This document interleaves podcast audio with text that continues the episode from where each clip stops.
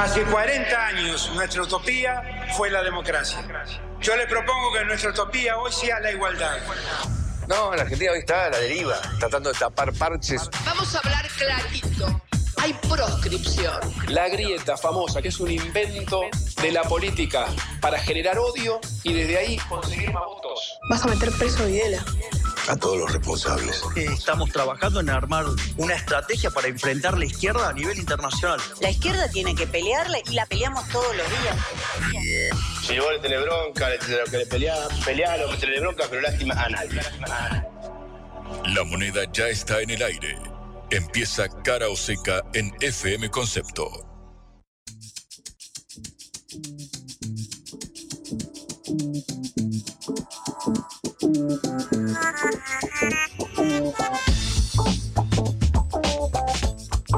Y estamos en el aire, muy pero muy feliz viernes, amigos, amigas, bienvenidos a Cara Oseca, este programa armado, producido, pensado por la Agencia Internacional de Noticias Sputnik, último programa de la semana, último programa del año. Eh, alguien por ahí decía que hay semanas donde hay pocas noticias y hay otras donde transcurren décadas, sin lugar a dudas, esta es una de este último tipo porque mamá, se habrá sido intensa esta semana en nuestro eh, país. Lo cierto es que tenemos mucha tela para cortar de acá hasta la una de la tarde con toda la continuidad informativa de eh, Concepto y de la agencia Sputnik cuando llegue ajedrez de geopolítica y todos los programas que hacen al análisis de la agenda informativa nacional e internacional. Nosotros hasta la una de la tarde estamos en vivo en Concepto, como siempre, con un gran elenco encabezado por eh, Johnny Valderrey y Celeste Vázquez, por Augusto Macías en la producción siempre va bajo la conducción, el liderazgo de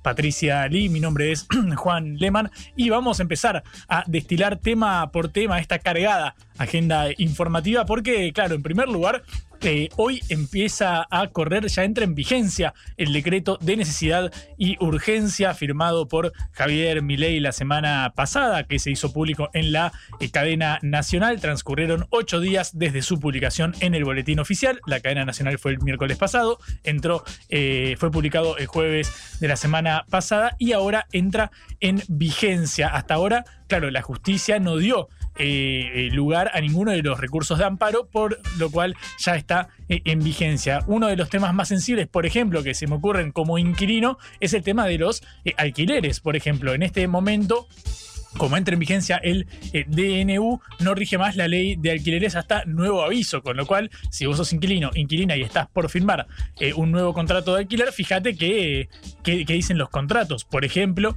que tenga un plazo de actualización razonable, que sea de uno, dos años, si podés, tres años, y que no sea de dos meses con plazo de actualización cada dos semanas medido en dólares y en base a la inflación del INDEC, por ejemplo, se me ocurre. Bueno, todas estas novedades entran a correr en el día eh, de hoy. Eh, también, por supuesto, tenemos que eh, ir al rubro sindical, porque la CGT, la Confederación General del Trabajo, confirmó en el día de ayer un paro general con movilización para el miércoles 24 de enero. Por supuesto, esto se inscribe en lo que mencionábamos recién, en el decreto de necesidad y urgencia y la resistencia que ha eh, despertado por parte del mundo gremial y las organizaciones eh, de base. También, por supuesto, es en respuesta a la ley Omnibus, el mega proyecto eh, de ley que, del cual hablábamos en el día de ayer, que por supuesto, claro, impacta en el mundo laboral a raíz de estas políticas de desregulación del mercado del trabajo y el hecho de que se extiende el periodo de prueba de 3 a 8 meses, el hecho de que se reduzca la carga de las eh, indemnizaciones, bueno, todas estas desregulaciones que ayer comentamos en extensión. No es solamente la CGT la que se movilizará, también lo hará las dos CTA, la Central de Trabajadores eh, eh, Autónomo, Autónoma, perdón, y también la UTEP, la Unión de Trabajadores de la Economía Popular, se suman a la movilización de la CGT. La idea es que sea un eh, paro de eh, 24 horas con cese de tareas a las 12 del mediodía. Todo esto confirmado por alguien cuya voz vamos a escuchar en un ratito, que es Héctor Dahl, el secretario general de la eh, CGT. ¿Por qué el 24 de enero? ¿Por qué dentro de casi un mes? Bueno, porque ese día empezará el tratamiento en diputados de esta ley Omnibus que envió el Poder Ejecutivo al Congreso y que tiene eh, más de 600, inici- 600 iniciativas eh, del ámbito eh, legislativo. Por otro lado, otro de los temas que estaremos comentando en el día de hoy es el vinculado al aumento en el precio de los boletos de colectivo. Lo cierto es que es un aumento bastante moderado cuando el mínimo pase a 76 pesos. Digo moderado porque estábamos hablando de cifras que llegarían a los 200, 300 según piden los representantes del sector, por supuesto. Para él y la laburante que tiene que tomarse dos colectivos y un tren para ir a trabajar y volver todos los días, por supuesto es un cambio significativo. El tema es que todo indica que para febrero habrá aumentos sustancialmente eh, mayores. Bueno, de esto también deberemos hablar. Pasaría a costar 77 pesos casi, 76,92 eh, centavos desde el lunes. Pero claro, esto puede quedar viejo dentro de poco cuando eh, vengan los siguientes eh, aumentos. Lo cierto es que, bueno, va a haber audiencias públicas para definir eh, la actualización del valor de este, de este pasaje y que entre en vigencia el primero de febrero. Todo indica que será un aumento sustancialmente mayor al que lleva en este momento a que el boleto valga 77 pesos en el área metropolitana de Buenos Aires, por supuesto. Hablamos de acá de, de Buenos Aires porque Sabemos que en el interior son cifras considerablemente mayores. De hecho, lo ha hecho, lo ha dicho en campaña y denunciado en campaña el ex gobernador y candidato presidencial cordobés Juan Schiaretti, que bueno, hablaba de este ambacentrismo, el hecho de que la política nacional se moldeara desde el área metropolitana de Buenos Aires. También, por supuesto, vamos a eh, escuchar las voces de los eh, protagonistas de esta agenda informativa acá en el ámbito eh, local, porque habló Patricia Burrich, habló la ministra de Seguridad, por supuesto, habló Mauricio Macri, el ex presidente, uno de las figuras políticas de mayor peso que respaldó la candidatura de Milei y que negoció algunas áreas claves del gobierno. Bueno, ambos se refirieron a la resistencia que pudiera encontrar eh, las iniciativas del gobierno, como por ejemplo esta movilización eh, con paro general convocado por la eh, CGT para la, para la semana del 24 de enero. Bueno, obviamente estos son algunos de los temas que hacen a la agenda informativa. También, eh, por supuesto, eh, viajaremos al plano eh, internacional porque, claro, hay que ver cómo impacta toda la disposición internacional del gobierno de Milei, profesada por su canciller Diana Mondino, en la inserción regional. Ayer hablábamos con un colega en Brasil, con Darío Pignotti, sobre las relaciones con el gigante sudamericano, pero, claro, está el interrogante sobre qué sucederá con el Mercosur, qué sucederá con la UNASUR, por ejemplo, por nombrar instituciones emblemáticas emblemáticas de estos eh, pagos, y también, claro, cómo será la relación con Estados Unidos, Fondo Monetario Internacional mediante, por supuesto, ahora que, bueno, pareciera profesar un alineamiento casi restricto, podemos decir, según las propias palabras del presidente Javier Milei, con eh, la Casa eh, Blanca, en base a esa afinidad y con Israel también, por supuesto. Y luego, claro, viajaremos también a lo que suceda con la Unión Europea en estas relaciones que entabla el gobierno de Milei a través de su canciller Diana eh, Mondino. Y por supuesto también eh, la incógnita sobre la relación con eh, China y con las potencias como Rusia que integran a los BRICS, este bloque al cual fue invitada formalmente la Argentina, algo que fue celebrado por el anterior gobierno de Alberto Fernández y que Javier Milei confirmó que no aceptaría esta, esta invitación desde el mes de enero. Bueno, son muchas las incógnitas de cara a este corto plazo, te diría mediano plazo, por supuesto, cuando uno habla de relaciones internacionales tienen más bien un calibre estratégico y uno suele eh, pensar en el horizonte a futuro, pero claro, por supuesto que en materia de divisas tenemos necesidad de financiamiento y hay que ver de dónde viene este mismo. Veremos si es por parte del Fondo Monetario o desde qué institución. Lo cierto es que mientras tanto avanzan las medidas del gobierno de Javier Milei, de Luis Caputo. Hablaremos un poquito sobre los resultados financieros del de eh, ayer. Hay mucha tela para cortar también en ese eh, punto. Lo cierto Bueno, por ejemplo, por decir, por adelantar eh, una, de lo- uno de los datos, el Banco eh, Central eh, eh, anunció que se duplicará de 90 a 180 días, pasará el periodo mínimo de permanencia establecido para los plazos fijos UVA. Los plazos fijos que lo que te otorgan es un rédito que equivale a la inflación más un punto, con lo cual, si vos querés estar atajado de la inflación, bueno, era una buena forma el plazo fijo UVA con esta unidad variable, pero claro, el tema es que cuando era por tres meses el plazo fijo, uno decía, bueno, quizás durante estos meses que tendremos una inflación calculada en el 30% para diciembre, en el 20-30% para enero y otro tanto para febrero, bueno, podría ser una buena forma de resguardarse, asumiendo que el dólar quizás podría estar contenido, el dólar paralelo, como le está en estos momentos, que sigue orbitando en torno a los mil pesos desde hace ya varias semanas, a, eh, a pesar del salto en la inflación y de la devaluación de casi el 50% del valor de la moneda anunciada por el gobierno, pero claro, eso era cuando era por tres meses el plazo fijo. Ahora que te obligan a que sea por seis meses, y bueno, es una pregunta válida si el dólar aguantará en estos valores durante seis meses y que el ahorrista, en el término más simple, porque claro, hay otros mecanismos más sofisticados para eh, ahorrar, bueno, el ahorrista diga durante seis meses apuesto a que el plazo fijo le va a ganar al dólar. Esto es uno de eh, los temas de la eh, jornada. Vamos a empezar a tratar uno por uno lo que sucede con la eh, agenda informativa. Empezamos como cada día escuchando la voz del portavoz presidencial Manuel Adorni. Está hablando en vivo desde la Casa Rosada. Escuchamos a ver qué dice. jubilados van a ser compensados de manera mensual para no perder eh, o para que dejen de perder contra, contra la inflación. Eh, por lo que respecta a mí, aquí terminó la última conferencia del año, quedó abierto a las últimas preguntas del año, eh, los escucho atentamente. Pablo Gagliano de Radio Continental, buen día. Eh, tomo una frase del gobernador Kisilov de las últimas horas eh, en referencia al presidente Milei. Venía a cerrar el Banco Central, pero lo que quiere cerrar es el Congreso. Esto en referencia al DNU. Eh, esta es opinión de gran parte de la oposición. Yo le pregunto, ¿el presidente quiere cerrar el Congreso? ¿Desconoce o desprecia la función del Poder Legislativo?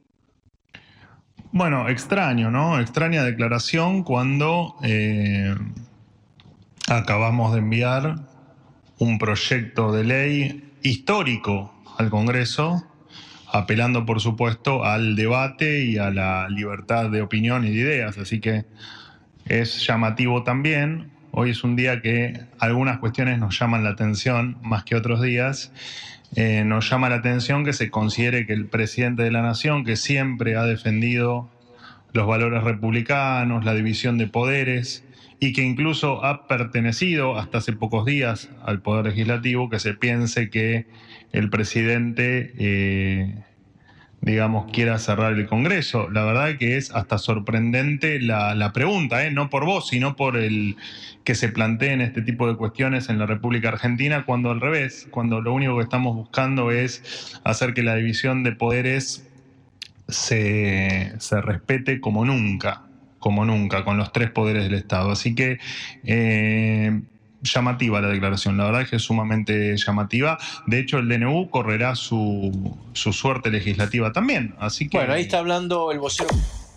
Esto dice Manuel Adorni directo desde la Casa de Gobierno, el colega que le preguntaba sobre justamente la idea del decreto de necesidad y eh, urgencia, también sobre el proyecto de ley eh, ómnibus y obviamente todas las críticas que ha suscitado en esta semana, ad- además de haber hablado con representantes de la libertad de Avanza, hablamos con gente de Unión por la Patria, del peronismo, del anterior eh, gobierno y también con gente de Juntos eh, por el Cambio, la tercera pata de esta eh, mesa. Eh, tenemos muchos temas para recorrer juntos. Si les parece, cuando pasan 14 minutos de las 11 de la mañana, arrancamos Caro Seca. Blanco o negro, sí o no. A favor o en contra. Sputnik para la pelota para reflexionar. Soledad de Carrizo es diputada nacional de la Unión Cívica eh, Radical dentro de Juntos por el Cambio y tiene la gentileza de atendernos. Soledad, muy buenos días. Mi nombre es Juan Leman, acá en Caro Seca. Hola, ¿cómo estás, Juan? Buenos días. Buenos días. En Soledad, recién escuchábamos las declaraciones de Manuel eh, Adorni, el vocero presidencial, que decía que, bueno, estas acusaciones de que Milei está pasando por encima del Congreso al enviar este decreto de necesidad y urgencia o este proyecto de ley ómnibus donde arroga para el Ejecutivo facultades legislativas al menos por eh, dos años. Bueno, dicen, nos llama la atención que piensen que el presidente quiere avanzar contra el Congreso. Queremos que la división de poderes se respete como nunca, dijo el portavoz presidencial. Eh, en virtud de todas las novedades de esta semana, del proyecto de ley ómnibus, del decreto de necesidad y urgencia, ¿qué lectura haces sobre esto? La verdad, Juan, que eh, primero eh, es saludable y celebro la, la, la, celeridad con la que, bueno, está trabajando el presidente, preocupado, eh, también por ahí hasta poniendo en cada uno de estos ejemplos que vos diste, DNU o ley ómnibus o demás, eh, políticas que él planteó en su campaña, lo cual creo que es bueno que esto esto se dé, pero evidentemente hay eh, un procedimiento por ciertas materias, ciertas competencias, ciertas cuestiones que son claramente discutibles en cuanto a la forma de hacerlo.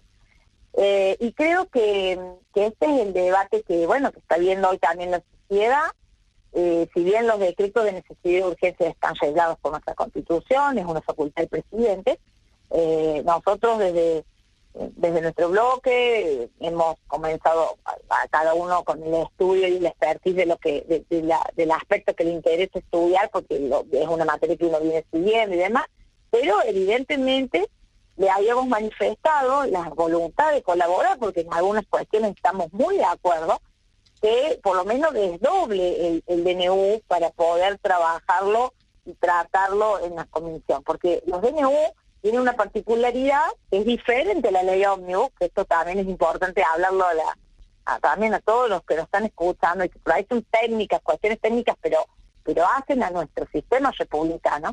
En el DNU, o sea, aprueba o se rechaza, no se puede discutir absolutamente eh, ninguna coma, ninguna ningún tema. Y, es, mm. y efectivamente un DNU extraordinario, un DNU que nunca en Argentina hubo un, uno como este que, que se formaba más de 300 y pico de leyes. Entonces, eh, evidentemente nosotros le estamos diciendo, bueno, desdóblelo, como lo hizo el presidente Macri en su momento, bueno, para que la también podamos acompañar alguna política en la que estamos de acuerdo y algunas cuestiones que creemos que no las podemos dejar de mirar desde el Congreso tengan que entrar. Hasta ahora no hemos encontrado respuesta por parte de él, eh, que por ahí eso es la tensión que se está dando, y eh, ingresa en el mismo momento, digamos, unos días diferentes, la ley ómnibus, ¿no? La ley ómnibus con eh, más de 360 páginas, donde se reforma 600 leyes, y donde se hablan de multiplicidad de temas, desde un blanqueo, una moratoria, de delegación de facultades, eh, realmente de una manera extraordinaria, muy, muy, la reforma, la, la suspensión de la, movilidad jubilatoria y demás, eh, cuando, eh, bueno, se pretende en un periodo extraordinario de un mes, y evidentemente son temas tan trascendentales que no van a, a poder ver la luz definitivamente y se va a mejorar todo lo que mandó desde el Ejecutivo, ¿no? Entonces, eh, creo que eh, por ahí la forma de, la aceleración no implica que por ahí, eh, como argentinos, tengamos que dejar las formas de lado, porque son justamente la garantía de que los ciudadanos eh, tengan la, posibilidad de que cualquier definición que tome un presidente sea, bueno, mediante la forma y los procedimientos que corresponden. No creemos que sea tampoco, a ver, me pongo en, en, buena, de buena fe, no creo que sea una, una, una mala fe del presidente de querer llevarse puesto el Congreso, sino que quizás sus ganas de cambiar por ahí lo hacen eh, no tener en cuenta estas cuestiones, que creo que, bueno, a medida que pase el tiempo vamos a ir acomodándonos y seguramente nosotros como oposición colaborativa estamos dispuestos a discutir enero, febrero, marzo, lo que sea, con tal de que la Argentina también, más allá de los cambios que necesitamos, que todos coincidimos por la herencia catastrófica que le han dejado, necesitamos también que esos cambios sean profundos, previsibles en el tiempo y con una seguridad jurídica para que también esa reactivación económica que uno necesita y que el país necesita venga con esas con esas garantías es Soledad de Carrizo, diputada nacional de la Unión Cívica Radical, dentro de Juntos por el Cambio, con quien estamos eh, hablando. En Soledad del DNU, el decreto de necesidad y urgencia, entra hoy en, vigencia, con lo cual ya no rige la ley de, alquileres, obviamente hasta nuevo eh, aviso. También, por supuesto, está el, cese de los límites a eh, los intereses punitorios en las tarjetas de crédito, bueno, los aumentos monumentales en los servicios de medicina prepaga, todos golpes que, por supuesto, afectan a una gran parte de la sociedad, pero en términos relativos, caer sobre todo sobre la clase media en ese caso. Quiero preguntarte si crees que cabría frenar el decreto de necesidad y urgencia, eh, básicamente de una manera cautelar, digamos, hasta tanto se pueda tener el tratamiento legislativo que, bueno, legitime el resto de, iniciativas. Digo a partir de, tu diagnóstico. Mira, yo creo que, bueno, empezó la vigencia del DNU, por el momento todavía no se ha convocado la comisión que tendría que estar constituida, la verdad que en eso es una de las bicamerales que, que, funcionan permanentemente, que deben ser como, porque justamente están para controlar eso. Eh, yo creo que la vía judicial siempre es una opción eh, y efectivamente, eh, y esa es nuestra preocupación, que la clase media es la más golpeada con todo esto. No solamente con el aumento de todo, la devaluación que tuvimos, bueno, efectivamente llega a, esto trasladarse a todo y eh, es la, clase media la que va a tener un impacto aún mayor, tarifario, como dijiste, en todo, en todo prepagas, en todo lo que lo que alrededor. Creo que eh, la justicia eh, tendrá que cumplir su función en este caso y, por supuesto, teniendo en cuenta que el que acciona tenga un derecho inicialmente afectado, ¿no? Porque si no, los amparos así en abstracto tampoco se pueden dar. Eh, y creo que, de inmediato debería estar el Congreso eh, pudiendo discutirlo, ¿no? Ahora eh, nosotros nos manifestamos, hemos a todos los miembros que nos corresponden y demás, pero bueno, entendemos que hay una, un tiempo ahí que todavía eh, es decir, no, hay, una convocatoria por parte de las autoridades. Creo que, es muy importante que esto se dé para que comencemos a discutirlo y, poner, eh, bueno, blanco sobre negro en el caso que podamos eh, realizarlo. Ojalá el Ejecutivo, vuelvo a repetir, vea esta necesidad de que hay temas que podemos acompañar y que son saludables para la sociedad pero por otro lado necesitamos tener la posibilidad de que podamos discutirlo, ¿no? Para eso necesitamos una comisión que ya esté trabajando y por otro lado también necesitamos eh, un desdoblamiento del DNU para poder discutirlo técnicamente eh, en lo que corresponde y no y no quedar de una manera de obstrucción, de, obstruir, porque no, no es nuestra intención, pero sí tampoco podemos acompañar eh, por ahí cuestiones que hacen a la naturaleza que es inconstitucional, ¿no? Entonces, eh, ojalá se llegue a este, a este diálogo, yo siempre soy optimista que esto se puede dar y, y se pueda lograr que la Argentina salga adelante con los cambios que necesitamos y de manera que esos cambios no se borren con el codo el día de mañana, ¿no? Mm. En Soledad, con eh, respecto a la respuesta que está habiendo por parte del eh, sindicalismo, ahora está convocado el paro general por la CGT, la Confederación General del Trabajo, se suma también la CTA y también la Unión de Trabajadores de la Economía eh, Popular. ¿Qué opinión te merecen esta, esta respuesta a las medidas? La verdad que, me parecen muy una otro una, una reacción totalmente eh, acelerada ante un adormecimiento que han tenido durante cuatro años, cuando el país ha tenido una, una inflación récord que hacía muchísimo tiempo no, no, se, no se poseía, y ellos eh, hicieron fueron cómplices con su silencio de la de la, de, la materia, de, digamos, del, del caos económico que produjo el kirchnerismo.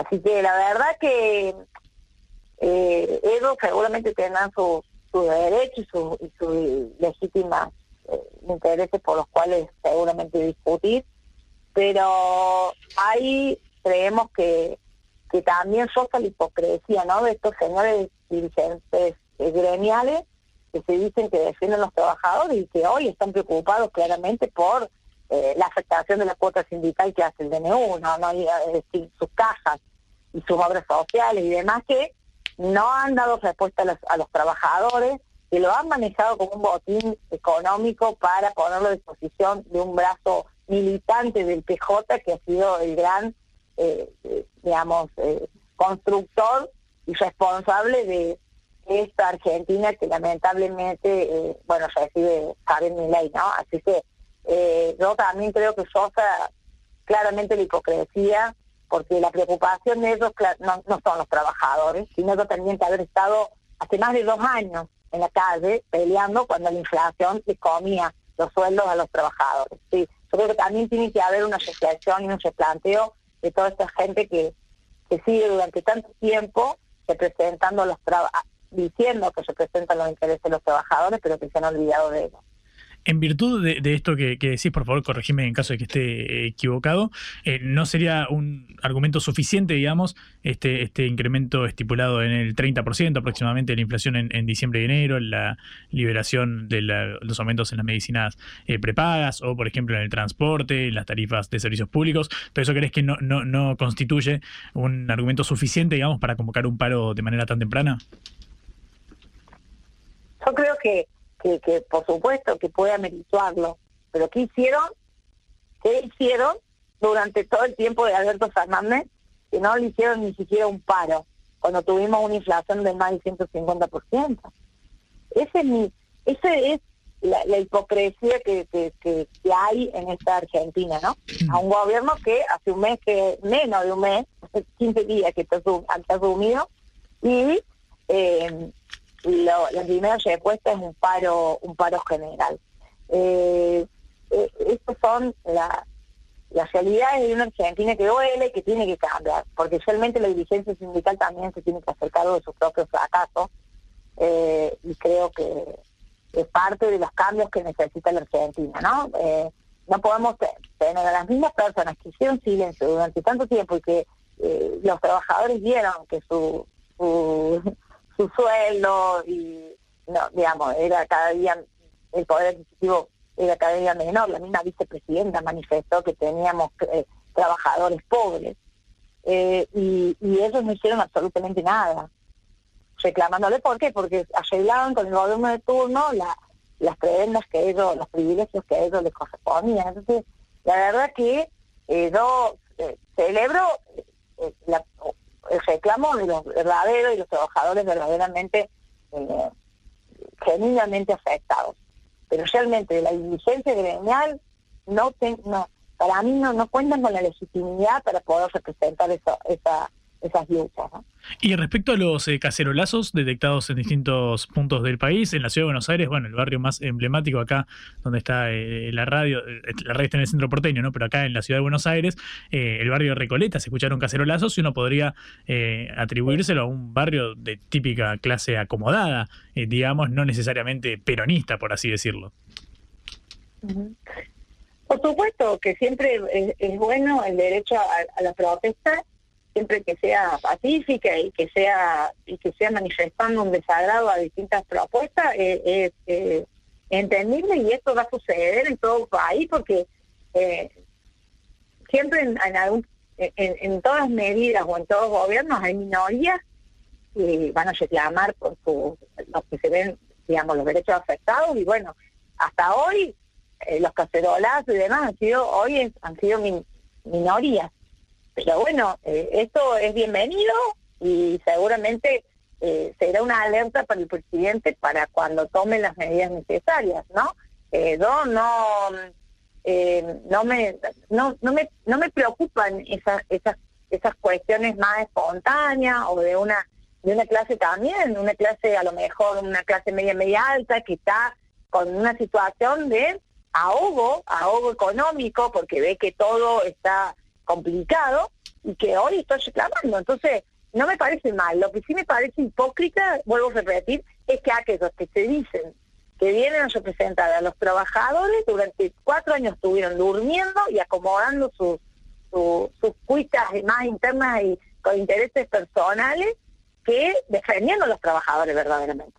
Entonces, eh, creo que, que son reflejos de una, de una sociedad que también hay un cansancio donde efectivamente este sistema eh, no hemos podido darle la posibilidad de tener una, una mejoría en su calidad de vida y es lo que estamos buscando hoy. Por eso a veces también hay un acompañamiento en algunos cambios reales que, que la sociedad quiere y que cree que es necesario. Por eso eh, está todo, eh, esto es muy nuevo para hacer un, un juicio final de, de, toda una gestión, pero sí creo que en, en, en, lo que respecta desde la posición que nosotros cumplimos, siempre vamos a manifestar la, la, las ganas y la posibilidad de ayudar y colaborar, por supuesto, cumpliendo con las formas que, que mandan y, y siendo lo, digamos, como veedores del equilibrio que, que, nuestra constitución también exige, ¿no?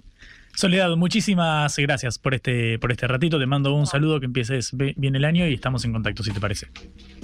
Gracias, un abrazo enorme y feliz comienzo de año para todo el equipo.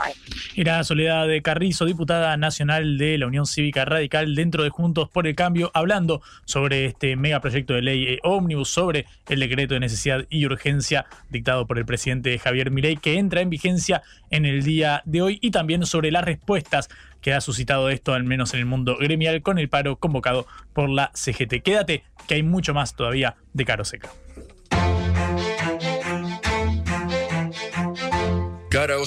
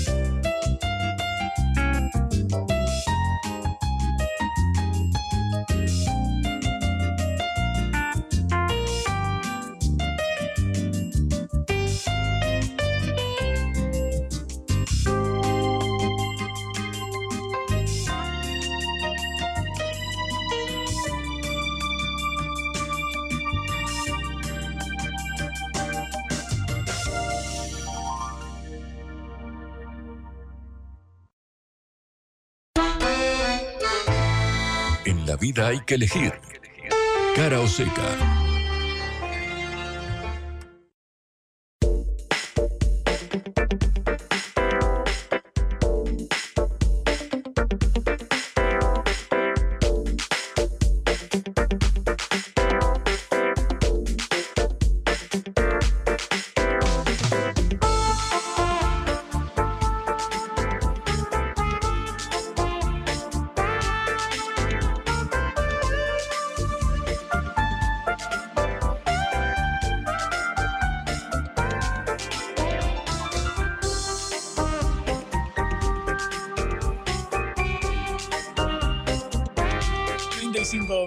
Pasan de las 11 de la mañana. Seguimos en vivo en Cara Oseca hasta la una de la tarde. Mirá quién apareció. Sergio Massa, el ex ministro de Economía, ex candidato presidencial del oficialismo, eh, reapareció en este caso en las redes sociales presentando un libro que saldrá a la luz dentro eh, de poco. Uno intuía que, bueno, quizás podía salir a hablar como el resto de dirigentes de Unión por la Patria en torno al decreto de necesidad y urgencia de Javier Milei o al megaproyecto eh, de ley enviado al Congreso. En este caso, Massa presenta un libro que publicará de la mano de Editorial Planeta un libro que contará eh, básicamente cómo eh, fue su paso eh, durante el año como ministro de Economía, se referirá a las cuestiones externas, a los el impacto de también, por supuesto, la interna dentro del gobierno y también cuestiones exógenas como la sequía y demás, y también la relación con los empresarios, bueno, pareciera estar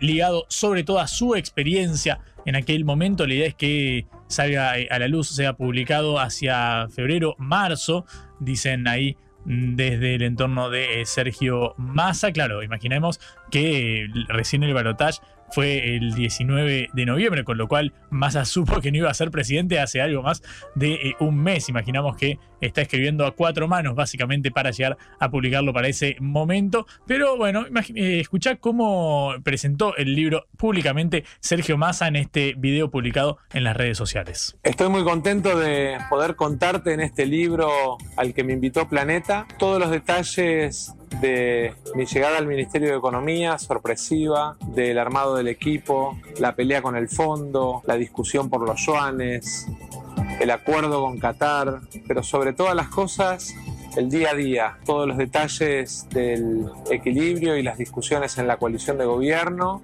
y también algunas anécdotas de los empresarios que pregonan la libertad pero piden prebendas al Estado.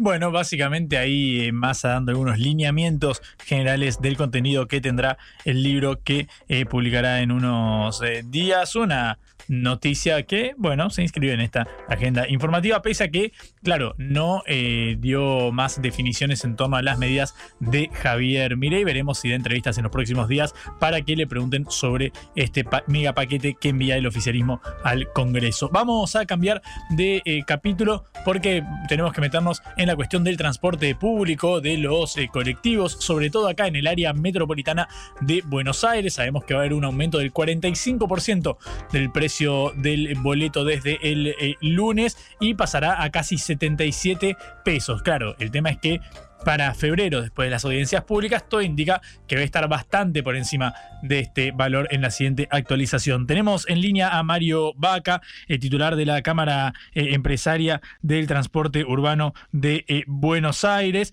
y queremos consultarle sobre eh, qué sucede con la industria de este sector, qué sucede con el transporte público y el transporte urbano, sobre todo acá en Buenos Aires. Mario, buenos días, ¿cómo estás? Juan Leman te saluda en Caro Seca. ¿Qué tal? Buen día, mucho gusto. Gracias por el llamado. ¿Y ¿Cómo toman ustedes este anuncio del aumento del precio del colectivo? ¿Cuál sería el precio para ustedes razonable? Me interesaría empezar por ahí. Mire, eh, el tema es el siguiente. Usted sabe que nosotros veníamos con la tarifa congelada desde agosto. Sí. Eh, y los ingresos por subsidios con cálculos hechos a valores de septiembre. Por eso que llegó un momento que ya no hay forma de seguir operando con ese nivel de ingresos, por eso vinieron las restricciones de servicio, porque la idea era ir racionalizando en función de los recursos de que se disponían. Ayer a las 16 tuvimos la, la, primera reunión de trabajo, habíamos tenido nada más que reuniones informales de presentación, la primera reunión de trabajo en el Ministerio fue ayer. Tengo con el ministro, con el secretario, con el subsecretario y con el jefe de gabinete del ministro. Y lo que ellos nos dijeron era, en primer lugar, esto que usted está diciendo del boleto a 72 y pico el mínimo, este es un aumento remanente de lo que tenía aprobado por audiencia pública el gobierno anterior y que Sergio Massa a comienzos de agosto suspendió, ustedes lo deben recordar, que todos los meses había un pequeño aumento de, de la tarifa que era en función de la inflación de dos meses previos. Eh, eso se suspendió en agosto, pero estaba aprobado para que se aplicara hasta diciembre. Entonces, lo que hace ahora el gobierno es tomar eso que ya está aprobado por audiencia pública y aplicarlo inmediatamente al precio del pasaje. Mm. Eso por un lado.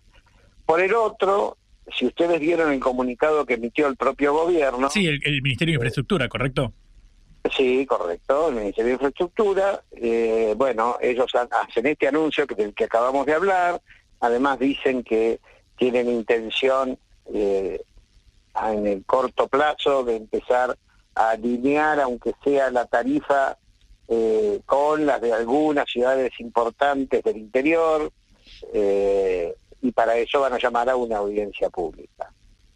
Y por su parte, bueno, el cálculo de costos lo tienen que actualizar, pero ahí todavía no tenemos más precisiones que eso, pero digamos, hay que, hay que poner en línea el valor de, del combustible, de, del tipo de cambio, etcétera.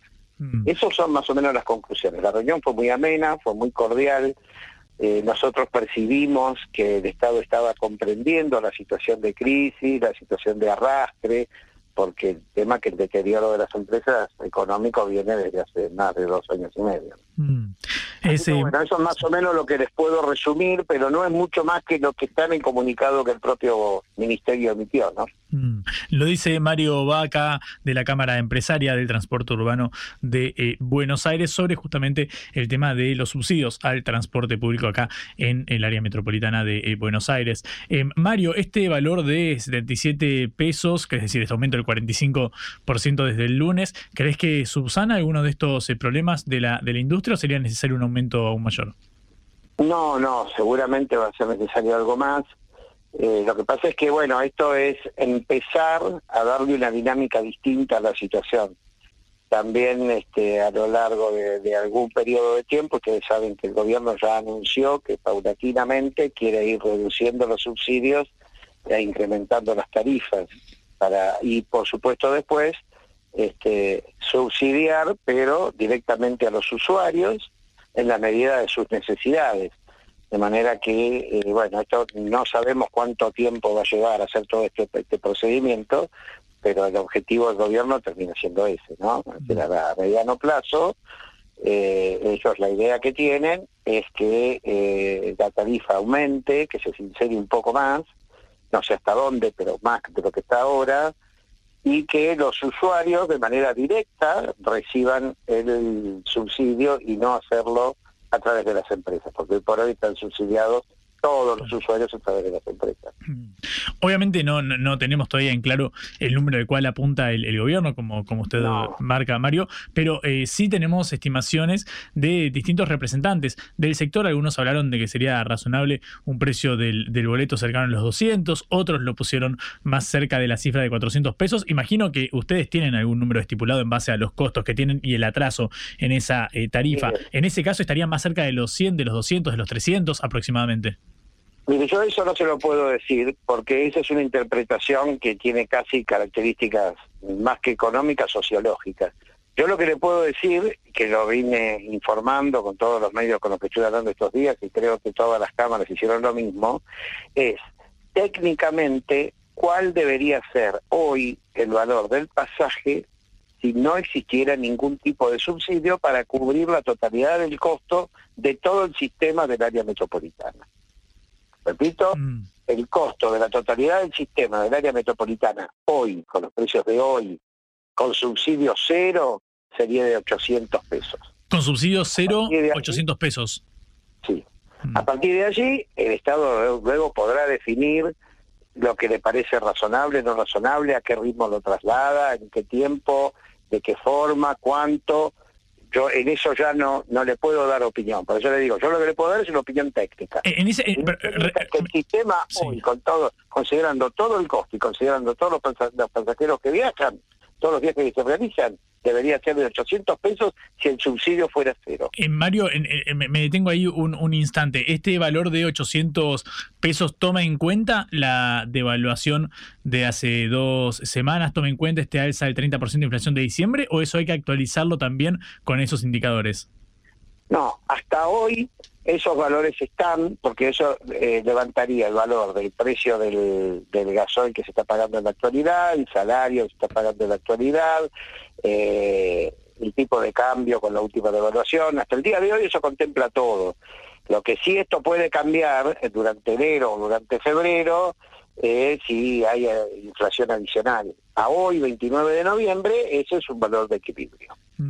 Bien, es Mario Vaca quien nos dice esto entonces para pasar en limpio en caso de que no hubiera ningún eh, subsidio dispuesto por el gobierno. La tarifa razonable para eh, tratar de eh, cubrir los costos sería de 800 pesos, al menos acá en el colectivo del área metropolitana de... em, Buenos Aires. Em, la última pregunta con respecto, Mario, a lo que sucede en el, en el corto, mediano plazo. ¿Tienen ustedes algún, han hablado acerca de qué, cómo llevaría a cabo esta quita de, subsidios gradual que anunció el, gobierno? ¿Tiene alguna novedad en torno a eso?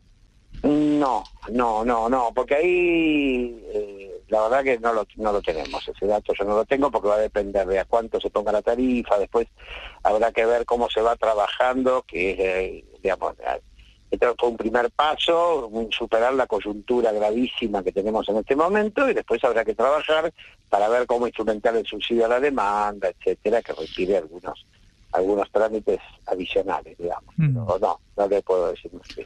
Mario, muchísimas gracias por este eh, ratito, por esta explicación. Volveremos a hablar en unos días si te parece. Te deseo feliz año. Bueno, igualmente, feliz año nuevo para todos y muchas gracias por el llamado. Era Mario Vaca de la Cámara Empresaria del Transporte Urbano de Buenos Aires hablando sobre el aumento en el precio de los, eh, justamente del boleto de, de colectivo. Eh, por ejemplo, dice eh, acá la Cámara Empresaria que, eh, bueno, en caso de que no hubiera subsidios y quisieran cubrir los costos, el precio del boleto podría trepar a los 800 pesos. Claro, esto en caso de que no hubiera subsidio, por supuesto, es un asterisco fundamental ese capítulo, pero bueno, son las cifras que empiezan a circular. Lo cierto es que desde el próximo lunes, desde el año que viene, ya primero de enero del 2024, el boleto en el AMBA, en el área metropolitana de Buenos Aires, subirá 45% y el mínimo pasará a costar 77 pesos acá en la ciudad de Buenos Aires. Cara o seca. Te contamos lo que otros callan.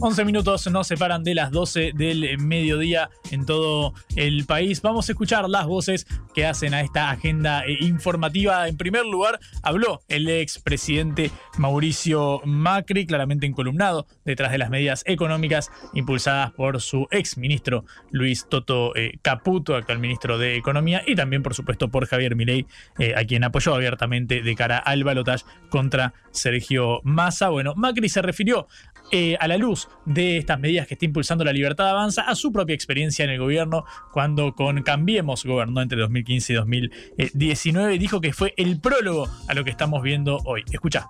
Ya no puede haber otro prólogo. El prólogo del cambio fue nuestro gobierno. Ahora viene el cambio definitivo.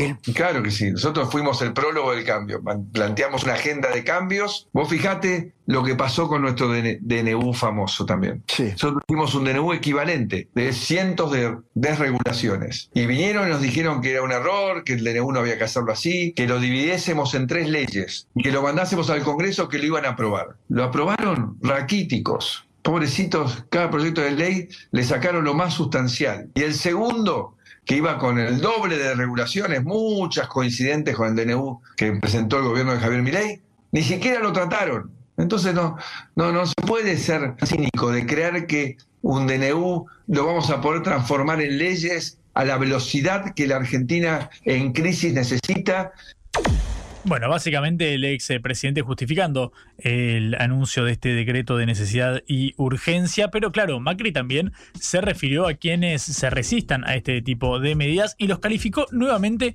con esta palabra que suena fuerte, la de los orcos, para tildar a los que salgan en las calles a eh, protestar de esta eh, manera. Escucha cómo lo decía el expresidente Mauricio Macri. Tengamos un 24 que va a ser duro, pero sabiendo que si consolidamos una senda de libertad, de integración al mundo, tenemos futuro. Es mentira que tenemos que depender de los orcos para tener futuro. Los orcos nos han dañado, solamente nos han hecho mucho, mucho daño, hemos perdido muchos años, muchas oportunidades, porque la Argentina está llena de oportunidades, no solo de talento, sino de recursos, ya lo sabemos, y por no tener un sistema de respeto, de reglas, hemos terminado donde terminamos. Y es la hora de salir, y creo que el gobierno actual plantea eso, una agenda de cambio profundo, donde cada uno nosotros tiene que ser responsable de hacer su parte. No dependemos de los orcos para gobernar dice Mauricio Macri. Bueno, obviamente, nuevamente es, fuerte la, definición en torno a los opositores que salgan eh, a, las, calles a eh, protestar, pero bueno, así lo califica eh, Mauricio Macri. Quien también habló fue otra ministra del gobierno de Cambiemos, actual ministra de Seguridad, Patricia Burrich, que dijo que en caso de que ella estuviera en el Congreso, si tuviera una banca como diputada, respaldaría abiertamente todas las iniciativas del oficialismo. ¿No me crees? Escucha. ¿Yo qué haría si fuera diputada en este momento? El primer proyecto que manda el presidente de la Nación. Se lo voto completo. Por más que tenga esta complejidad inédita. le doy un cheque en blanco al presidente. A mí me ha tocado ser diputada y cuando empieza un gobierno, uno le da un cheque en blanco a los presidentes. A mí me tocó votar la ley de emergencia económica en la Argentina, en la primera vez cuando era muy joven y fui diputada. Me tocó y le dimos un cheque en blanco al presidente, porque uno es lo que hace para que el país salga adelante en momentos de crisis. Bueno, cheque en blanco, dice Burrich, que eso deben hacer los legisladores por más de que no coincidan con eh, el corte ideológico, el calibre ideológico del eh, flamante oficialismo, Burrich llamó a que los eh, diputados y senadores voten el megaproyecto de ley que envió la Casa Rosada al Congreso. Uno está, está operando un paciente y no hay tiempo, ¿no? Instrumentador, tráigame esto, es decir, necesito desregular, necesito simplificar, necesito abrir, necesito generar confianza. Fíjese usted si los diputados no votan la ley, la desconfianza que va a tener el país y la responsabilidad que van a tener en el quiebre de la Argentina.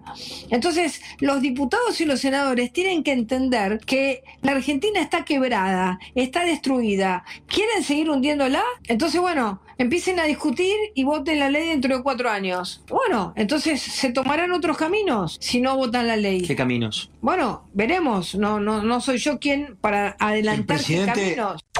Se tomarán otros caminos en caso de que no voten la ley, dice Patricia Burrich. Claro, mi ley había dicho, en caso de que el DNU no tuviera luz verde en el Parlamento, convocaría un plebiscito. Bueno, son algunas de las alternativas que empieza a plantear eh, la libertad avanza en eh, el ámbito de este mega paquete de DNU y eh, proyecto de ley ómnibus con más de 600 artículos. Quien habló justamente sobre este tema es Oscar Sago. Oscar Sago, a quien han escuchado acá en Caro Seca en reiteradas oportunidades lo hemos entrevistado, es el titular de la bancada de la Libertad Avanza en el eh, Congreso, con estos 38 diputados que tienen la Cámara Baja el eh, oficialismo.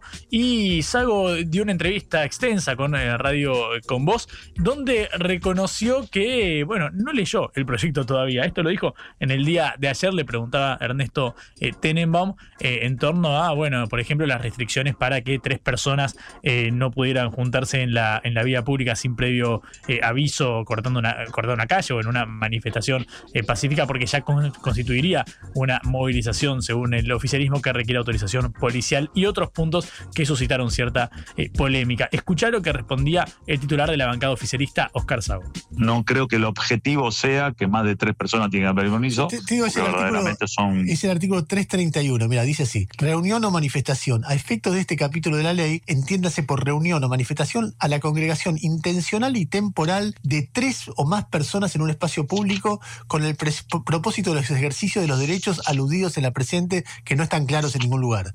Eh, con lo cual, exactamente. ¿tres personas o más tienen que pedir permiso para reunirse?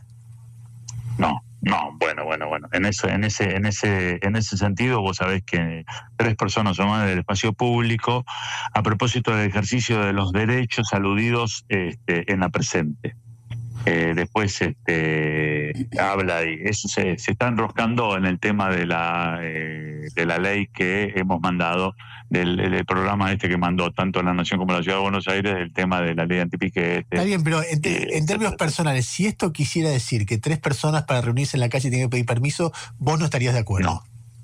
No, no, no seguramente que no no estaría de acuerdo, dice Oscar Sago, uno de los que va a tener el rol de alfil legislativo para que se apruebe eh, el proyecto de ley enviado al eh, Congreso. Bueno, obviamente hay incertidumbre en torno a esto. Lo cierto es que será el tratamiento comenzará el día del paro de la CGT convocado para el 24 de eh, enero. Bueno, será una jornada cargada de eh, noticias. Todavía falta, por supuesto. Imagínate que recién vamos menos de tres semanas de gobierno de la libertad avanza. Para esto falta casi un mes. Viene intensa la cosa en la Argentina. Así nos tiene acostumbrados el ritmo de la política y, por supuesto, así lo cubrimos en Caro Seca.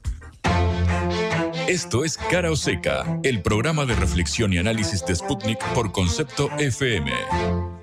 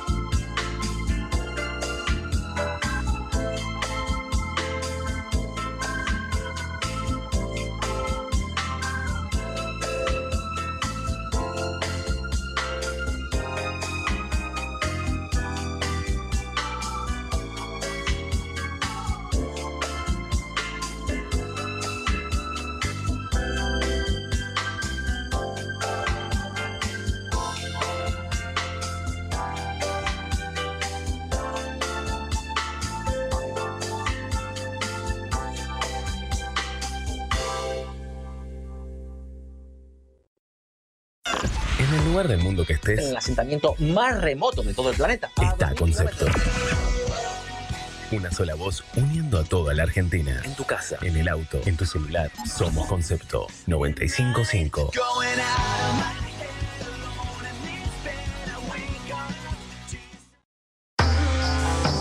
La vuelta al mundo en la vuelta a casa.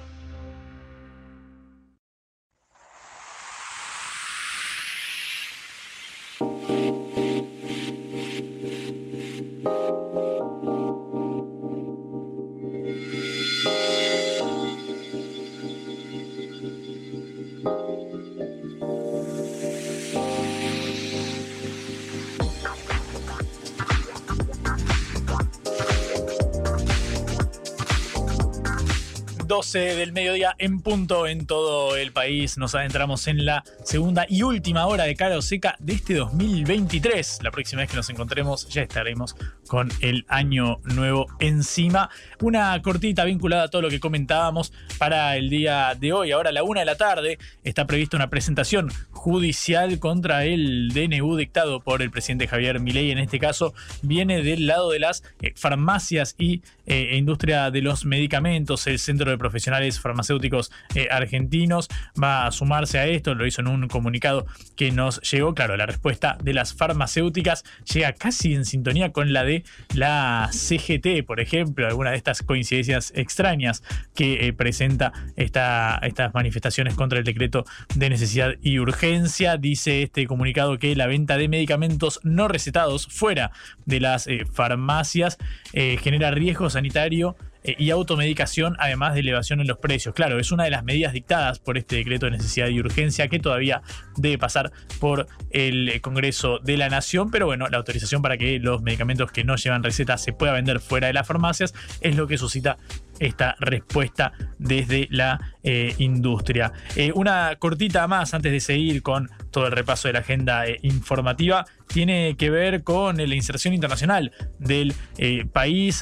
Javier Milei comunicó por carta que Argentina va a renunciar a eh, los BRICS. Finalmente termina de confirmarse esto que sospechábamos, que ya había adelantado el, eh, gobierno. Bueno, esto ya lo había dicho Diana Mondino, la canciller, pero bueno, ahora oficialmente Milei eh, anuncia que no va a ingresar al bloque conformado originalmente por Brasil, Rusia, India, China y Sudáfrica. En un ratito Vamos a hablar con un especialista porque sin lugar a dudas es la noticia, la confirmación del día en materia del plano eh, internacional durante, durante esta jornada.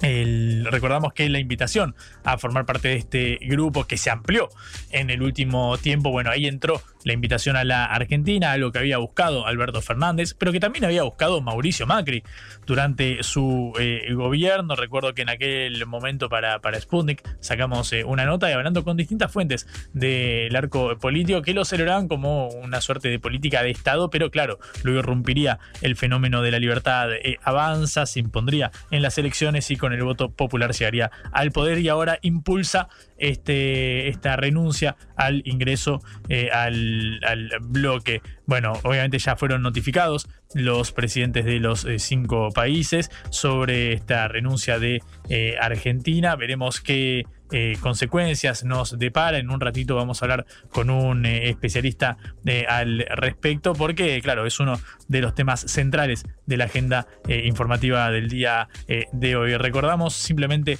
para hacer un raconto de los temas que estamos eh, tratando. Uno de los eh, financieros que también hay que prestarle atención, si bien por supuesto puede quedar lejos la palabra ahorro en esta coyuntura, pero lo cierto es que el Banco Central en el día de ayer eh, duplicó el plazo mínimo de permanencia para el periodo mínimo de permanencia para los plazos fijos eh, UVA, estos plazos fijos que se ajustan por inflación y que básicamente te otorgan un punto, un punto más perdón, de la inflación. Es decir, que si diciembre arroja un 30%, bueno, es 30 más 1. Obviamente es una opción bastante interesante para atajarse de la inflación, pero claro, obviamente uno piensa en lo que los economistas llaman el costo de oportunidad, es decir, qué podría hacer con ese mismo dinero y ahí viene la pregunta con el dólar porque claro, hace poco más de un mes el dólar viene planchado en torno a los mil pesos, el dólar blue, eh, por supuesto, y claro, el hecho de que este, esto se esté dando en un contexto de alta inflación, bueno, podría seducir a algún ahorrista a eh, renovar un, un plazo fijo ajustado por esta variable. El tema es que, claro, antes eran tres meses de permanencia, uno podía apostar a que quizás para febrero el dólar siguiera en un monto similar a los mil pesos y que luego, bueno, veríamos una, una devaluación o qué sucedería con el blue. Pero claro, ahora que el periodo mínimo es de seis meses, básicamente es un desincentivo a renovar los plazos fijos eh, UVA porque, bueno, uno puede esperar que el dólar termine ajustándose por encima de este, de este valor. Bueno, eso eh, forma parte, por supuesto, de un eh, paquete. y claro, esto llega una semana después de que el propio Banco Central bajara la tasa de interés de los plazos fijos. Recordamos que fue una caída de 23 puntos porcentuales, del 133 al 110%. Eh, por ciento. Esto, si haces la cuenta, te da un rendimiento del 9% mensual. Pero claro, 9% de rendimiento de un plazo fijo, cuando vos tenés una inflación del 30%, 20% o incluso más para los próximos tres meses, bueno, claramente queda muy por debajo de esas expectativas. Pareciera ser que no está eh, siendo muy impulsado el ahorro en moneda eh, local. Veremos si forma parte de la eh, agenda que viene a impulsar el próximo eh, gobierno. En un ratito vamos a hablar con un especialista en todos estos temas, en qué nos deparará el año que viene. Quédate que hay mucho más de Caro Seca. Cara o Seca de Sputnik en concepto FM 95.5.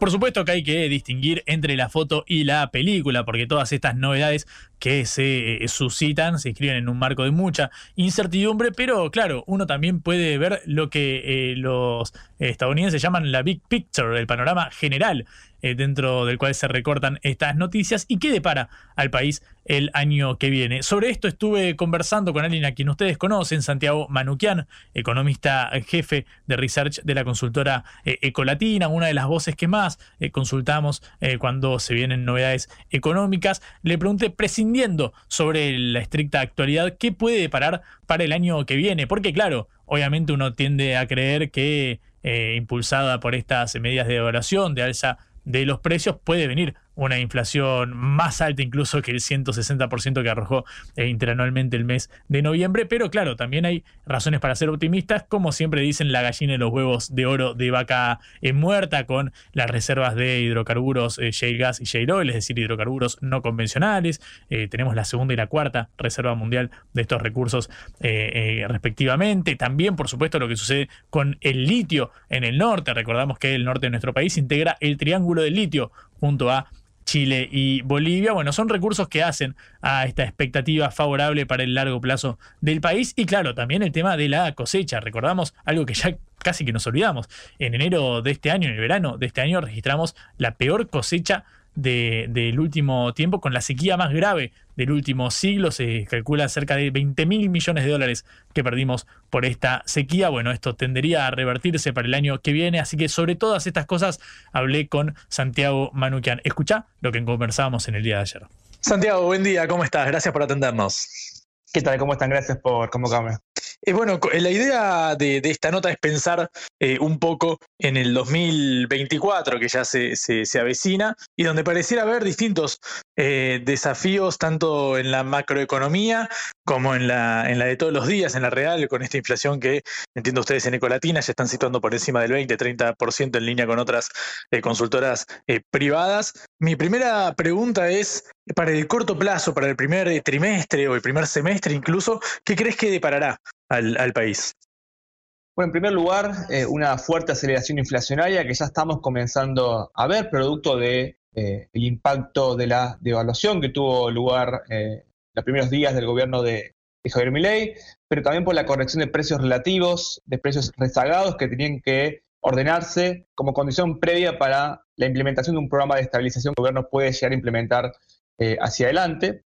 En ese sentido, eh, ese ordenamiento siempre ha sido una condición necesaria para garantizar el éxito hacia adelante. Pero eso va a tener como contracara una fuerte caída, creemos, en los ingresos y los salarios eh, reales de la economía, afectando fuertemente el consumo, que representa cerca del 70% del PBI de Argentina, y eso va a tener finalmente como consecuencia una recesión económica, creemos, importante, sobre todo en los primeros meses eh, del año, ya habiendo cerrado 2023 con una economía que comenzaba a, eh, a tambalear. El desafío del gobierno va a ser que esta aceleración inflacionaria, habiendo pasado la fase de correcciones de precios relativos, sea lo más eh, rápida posible para encarrilarse rápidamente en una estabilización y que eso eh, permita que la inflación baje eh, sostenidamente, pero se vienen meses donde eh, la pobreza, la indigencia van a volver a, aumentar, va a haber problemas también en el empleo. Recordemos que estamos terminando un 2023 con un desempleo en niveles mínimos históricos. Conocimos el dato del tercer trimestre hace poco, 5,7%. Bueno, ese desempleo creemos que se va a ver eh, afectado eh, hacia adelante y parte de esa recesión, parte de esa caída en el consumo y, esa amenaza al desempleo, creemos que va a ser un ancla para evitar que haya una espiral de precios hacia adelante. Un ancla donde el ajuste claramente lo va a hacer el salario en el corto plazo, sobre todo del sector eh, informal, pero que, bueno, tendría la, función de contener un poco las demandas salariales y los aumentos de precios, donde las empresas actualmente, y después de varios años, ya empiezan a ver de otra manera las curvas de demanda y hay precios que no se empiezan a convalidar como ocurría en otro momento, y ahí vemos que quizás también haya precios que tengan que retroceder un poco después de este overshooting que tuvieron eh, al principio, pero eso no quita igual, insisto, que la inflación eh, esté en los mayores niveles desde la salida de la última hiperinflación en Argentina y que esta situación sea común eh, a los meses que se aproximan.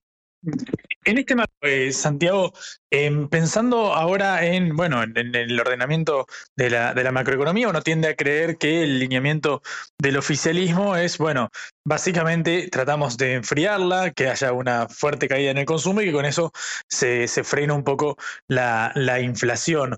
La pregunta es, ¿el costo que tendría en la actividad, vos mencionabas la caída en el, en el empleo, pero pienso obviamente en lo que suceda con las pequeñas y medianas empresas, que son quienes más emplean en el, en el país. ¿Qué efecto crees que puede causar? Porque pienso que también eso afectará la recaudación eh, impositiva, por otro lado, por el hecho de que, bueno, a menor eh, consumo, menor recaudación. Eh, ¿Cómo va a dialogar esta variable para vos en el objetivo del ajuste fiscal? Bueno, dos, puntos ahí. Yo decía que la caída de la demanda, la, recesión, de alguna forma disciplina los aumentos de precios o las demandas salariales, pero también hay que decir que el gobierno apunta a corregir el desequilibrio monetario que tiene la economía, este exceso de pesos que pueden ir a presionar sobre la inflación, sobre los precios y también sobre eh, el mercado cambiario.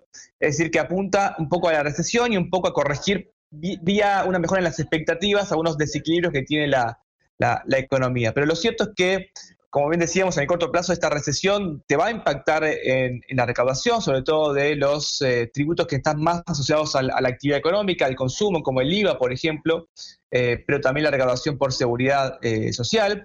Y ahí aparece un desafío muy, muy relevante para el gobierno, que, te diría que es el principal talón de Aquiles que tiene, que tiene el gobierno de Javier Milei, que es los riesgos de implementación de su programa económico por la capacidad de gobernabilidad que tiene, siendo un gobierno que de no solamente minoría en el Congreso, sino hiperminoría.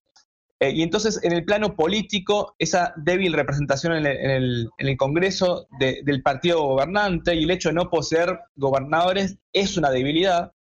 El segundo punto de la gobernabilidad también hace a la necesidad de gestionar la conflictividad social, que va a ir increciendo probablemente en los próximos meses con este deterioro socioeconómico que esperamos. Y ahí, bueno, ¿qué relación va a tener ley y su gobierno con los sindicatos, con los movimientos sociales? Va a ser muy relevante, sobre todo porque si eso implica que haya obstáculos para avanzar en, las reformas, en las medidas, bueno, eso puede empezar a dañar las expectativas eh, y obstruir un poco ese avance rápido que quería llevar adelante Javier Milei. Y en tercer lugar, también otro riesgo que aparece y que hace la gobernabilidad tiene que ver con el desempeño que puede tener la justicia frenando o no algunos, insisto, avances en medidas, reformas que quiere llevar adelante Javier Milei. Entonces, claramente el desafío para el gobierno es que en esta situación de hiperminoría política, con un, partiendo de una situación muy, muy crítica a nivel macroeconómico y con todos los ajustes que están generando un deterioro adicional en lo socioeconómico, bueno, ¿cómo lo va a gestionar? Esa es un poco la pregunta que muchas veces en el mercado se está, eh, se está haciendo porque se ve que está la voluntad y quizás la capacidad y la gobernabilidad es la principal, eh, el principal signo de, eh, de, interrogantes que empiezan a surgir.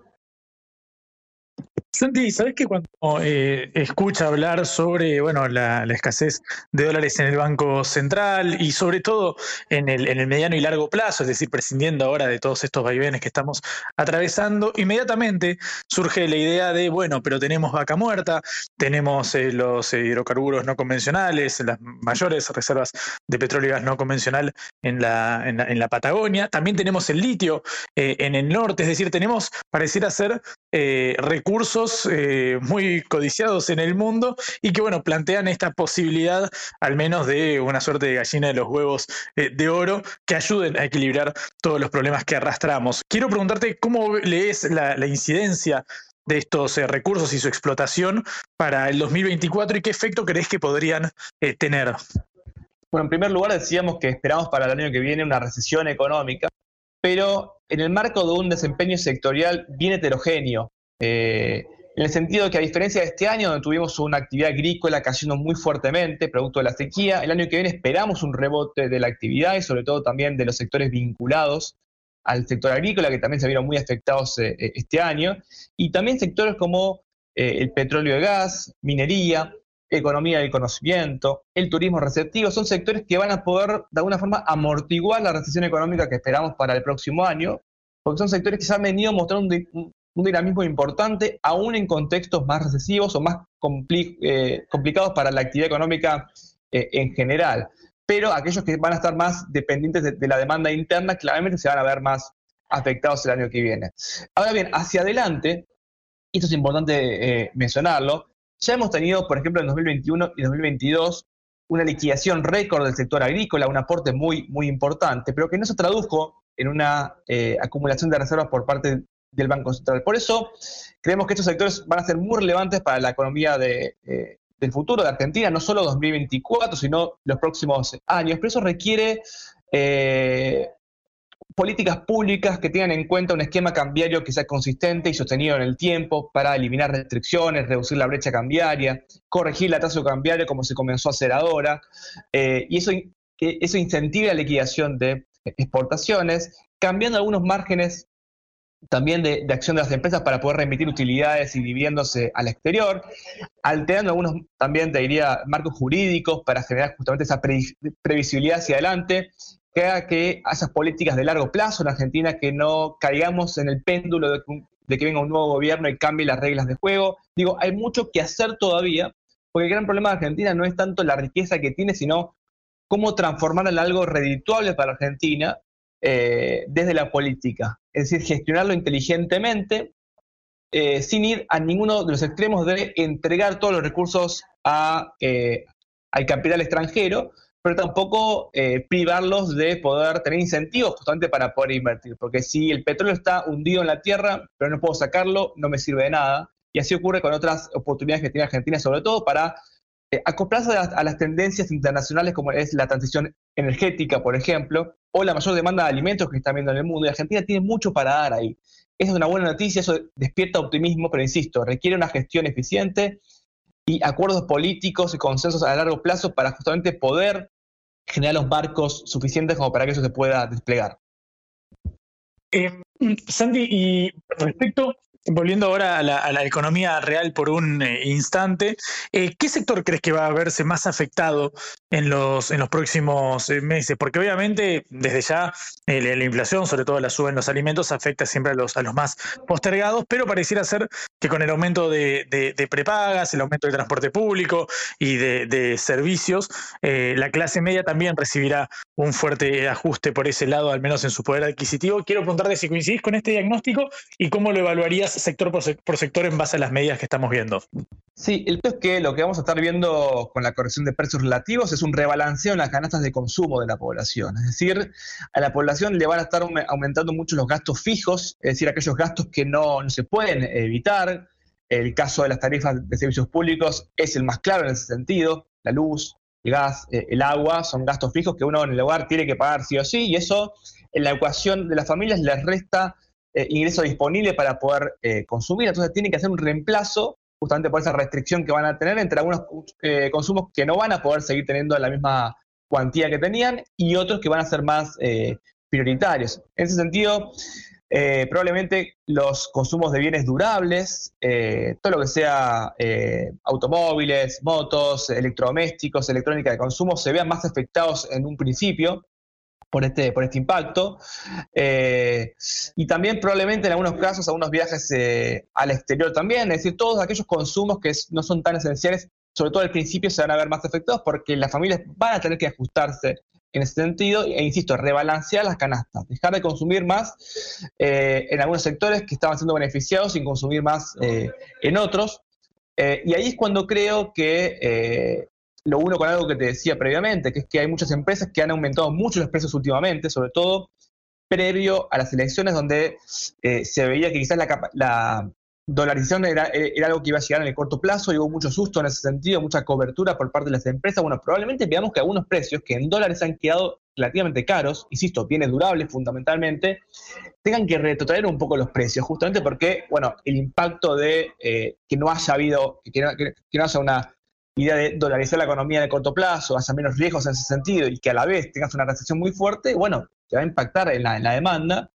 Y ahí, bueno, ya sin controles de precios, con las empresas con la posibilidad de fijar los precios que consideren eh, convenientes, bueno, mirar qué hace la competencia va a volver a ser un elemento importante para los segmentos de eh, pricing que tengan las empresas, pensando en cómo fijar los precios de los, de los productos para evitar la mayor caída eh, en los volúmenes. Así que creo que ahí comienza una nueva, un nuevo equilibrio que van a tener que manejar las, empresas en el marco de la, recesión y en el marco, insisto, de precios que han quedado en muchos casos muy elevados.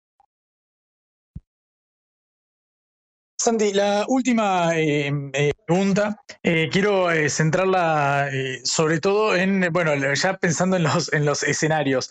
Uno tiende a creer que, bueno, se viene un, primer, un corto plazo, al menos un mediano plazo, bastante complicado, pero en caso de que saliera bien el programa de, del gobierno, es decir, en caso de que dentro de un tiempo considerable tuviéramos una baja en la inflación y un ordenamiento macroeconómico, ¿en qué condiciones crees que se daría ese, ese éxito? Es decir, ¿qué significaría que este programa saliera bien?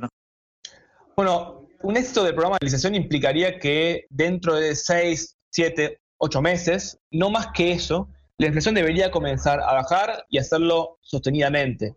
Acá estamos hablando de que no estamos buscando que la inflación únicamente vuelva a los niveles que teníamos en noviembre, por ejemplo, que ya era un nivel sumamente elevado, sino que vos generes un anclaje de expectativas, una recuperación en la demanda de dinero, habiendo resuelto el desequilibrio monetario, habiendo unificado el tipo de cambio, una condición eh, muy relevante en ese sentido, eh, y que esa credibilidad que vos fuiste ganando con el ajuste fiscal y monetario te ayude a que eh, la inflación comience, al menos lentamente, pero paulatinamente, a mostrar un sendero descendente después de esta fase de ajustes que vos realizaste al principio.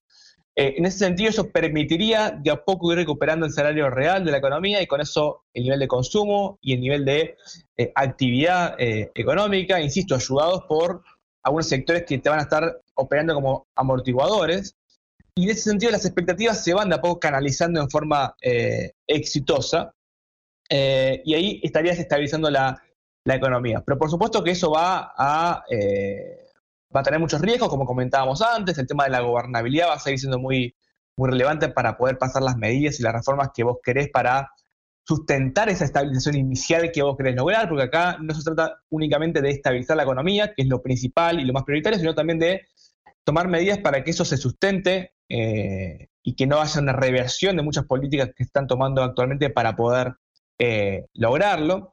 Eh, ¿Y qué puede pasar en medio de esa estabilización? O sea, hasta que vos lo logres, es justamente el gran desafío que tiene el gobierno de cuánto apoyo y plafón social puede tener, además de de político, como decíamos eh, eh, antes. Pero, insisto, no debería pasar, como dijo eh, el, presidente, 18 o 24 meses. ¿sí? Eso debería ocurrir antes, ya lo hemos visto en otros programas de estabilización. Si es exitoso, eso se puede lograr relativamente en poco tiempo. Acá la incógnita también es, al no haber un Estado que coordina centralmente acuerdos de precios y salarios o que fija alguna pauta nominal, bueno, y lo deja librado al mercado, es, bueno, cuánto de la corrección de precios relativos se puede realizar en forma eficiente, rápidamente, y que no tengamos presiones inflacionarias adicionales hacia adelante porque ese ordenamiento no se produjo en forma virtuosa. Así que, digo, los riesgos son, son varios, hay varias movidas audaces que está haciendo el, gobierno para poder ir logrando esta, esta resolución de los desequilibrios de la, de la, economía. Eh, pero bueno, insisto que en un escenario base relativamente optimista vos deberías lograr, después de este sufrimiento inicial, pagando estos costos en términos distributivos, empezar a estabilizar eh, y unificar eh, el mercado cambiario, que es algo sumamente necesario hacerlo este año, porque en 2025 empiezan a duplicarse los vencimientos de deuda de moneda extranjera y el gobierno tiene que volver a acceder a los mercados internacionales de, crédito. Así que lo más probable nosotros esperamos que haya una unificación cambiaria eh, este año. Santiago, muchísimas gracias por este ratito en Cara Seca. Felicidades, feliz año y estamos en contacto si te parece. Un placer como siempre hablar con ustedes y felicidades para todos. Abrazo grande. Era Santiago Manuquian, economista, consultor de la eh, consultora Ecolatina, justamente hablando sobre el escenario que nos depara para el año que viene. Esto es Cara o Seca, el programa de reflexión y análisis de Sputnik por concepto FM.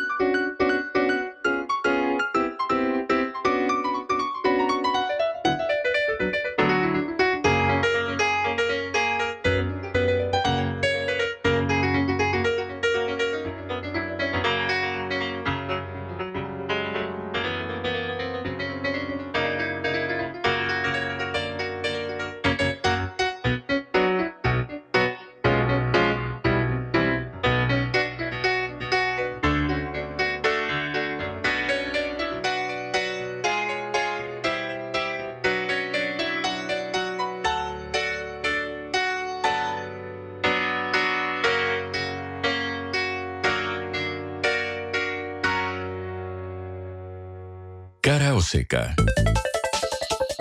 En el foco.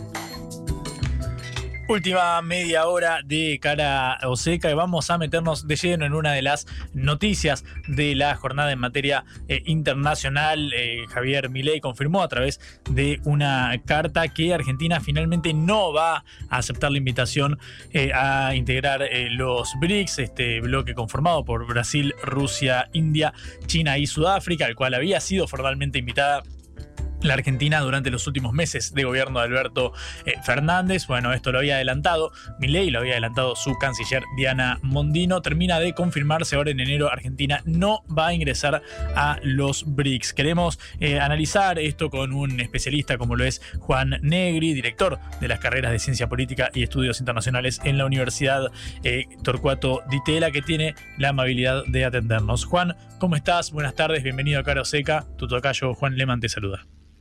¿Qué tal, Juan? ¿Cómo estás? Gracias por el llamado. Gracias a vos por atendernos. Eh, Juan, me interesa pedirte para empezar una primera lectura sobre esta confirmación, algo que intuíamos, pero que termina de eh, confirmarse ahora. Argentina no va a ingresar a los BRICS. ¿Qué opinión te merece? Bueno, primero me parece que es consistente con, con lo que Milei venía anticipando en la campaña. Eh, Después, ahora hablamos un ratito sobre, sobre si conviene o no, pero en principio tiene que ver con la mirada en política exterior que tiene, que tiene Milei, más atlantista, si lo podemos llamar de alguna manera, eh, que podríamos resumir en una oración, ¿no? Es decir, OSD sí, BRICS no. Eh, muy a, grandes rasgos, tradicionalmente, digo, también pasó con el gobierno de Macri, eh, los gobiernos de derecha, Menem también, tienen esta mirada más hacia Estados Unidos y Europa, más tradicional, si se quiere verlo de esta manera, cuando en general el peronismo siempre tuvo una mirada más, más latinoamericanista y también eh, más sur-sur, ¿no? Eh, y BRICS obviamente representaba un poquito un poquito eso. Así que en, eso primero me insisto, consistente con lo que Milei venía anticipando en, en la campaña. En política exterior, Milei tiene una, tuvo en la campaña y todavía está eso en desarrollo, una mirada muy ideologizada, ¿no? Es decir, eso, no, no comercio con Brasil, no comercio con China, porque son comunistas, es, una posición muy ideológica que no entiende cómo funciona la política exterior, ¿no? Porque el, mundo no, funciona así. Y después, bueno, yo reconozco que BRICS me parece que eh, todavía no vivió a la altura de sus promesas, de sus promesas, perdón, perdón, pero de todas maneras me parece estratégicamente eh, un desplante que yo hubiese tratado de, evitar eh, y nos elimina la posibilidad de tal vez acceder a, un financiamiento con el banco BRICS que, a Argentina le podría haber venido de utilidad. Mm. Eh, en este marco, Juan, si uno lo, inscribe esto dentro de, bueno, por el momento, eh, la, pausa en la renovación del, del, swap confirmado desde China, ¿cómo crees que confluyen todos estos factores en la integración mundial del país? No, es decir, yo creo que es una es una jugada muy muy torpe porque eh, aun cuando no sea tu prioridad el BRICS y digamos un gobierno puede tener distintas prioridades, la verdad, eh, irse dando portazos. Yo, yo creo que es innecesario y, en el caso particular de China y de Brasil, tal vez no tanto el resto de los BRICS, pero China y Brasil son, son socios muy importantes a los que les, eh, nos viene bien su ayuda. Eh, Brasil es nuestro principal socio comercial. China, lo mencionabas vos, Juan, recién, los swaps, también el comercio, por supuesto. Es decir, yo creo que nos deja en una posición incómoda frente a dos socios, eh, por, lo menos dos socios importantes. Mm.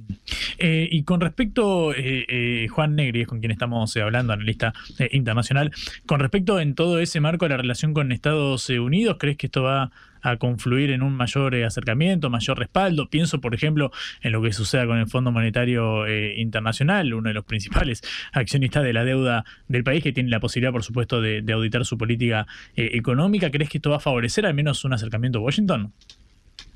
En principio uno esperaría que sí, es decir, que, los, gestos de buena voluntad, llamémoslo de esta manera, de alguna manera impactan positivamente, por decirlo de alguna manera. Después no, positivamente depende de cómo lo veas, ¿no? Es decir, pero, pero, pero es cierto que Argentina necesita un apoyo de Estados Unidos en el fondo. Yo creo que Estados Unidos, te diría más, yo creo que Estados Unidos no te pide tanto, ¿no? Es decir, eh, Estados Unidos no te pide que, dejes de comerciar con China ni nada por el estilo, eh, a lo sumo que hagas buena letra, entre comillas, ¿no? Eh, pero creo, y creo que en este momento la mirada de Estados Unidos es expectativa. Es decir, yo no creo que estén tan contentos. Están, me parece a mí, me da la impresión, por lo menos más curiosos, como bueno, a ver cómo sale esto, porque la verdad eh, es un gobierno con, bueno, una agenda bastante radical, bastante débil, eh, pero en particular no creo que, piensen, uy, qué bueno que Argentina no va a los BRICS. Es decir, insisto, creo que, la relación con Estados Unidos pasa más por otro lado que por, por aislarse o, cortar vínculos con, con estos países de los BRICS. Mm. ¿Y cómo, qué, lectura haces del hecho de que, bueno, ahora esté la, incógnita puesta sobre quién asumirá el próximo gobierno de, Estados Unidos? Obviamente uno piensa en Biden, pero también en la rivalidad de, Donald Trump, que pareciera asomar con mayor afinidad, claramente, a las ideas de, Javier Milei, o así se referencia el, libertario acá en, Argentina. ¿Cómo crees que confluyen estos, estos factores para ese posicionamiento?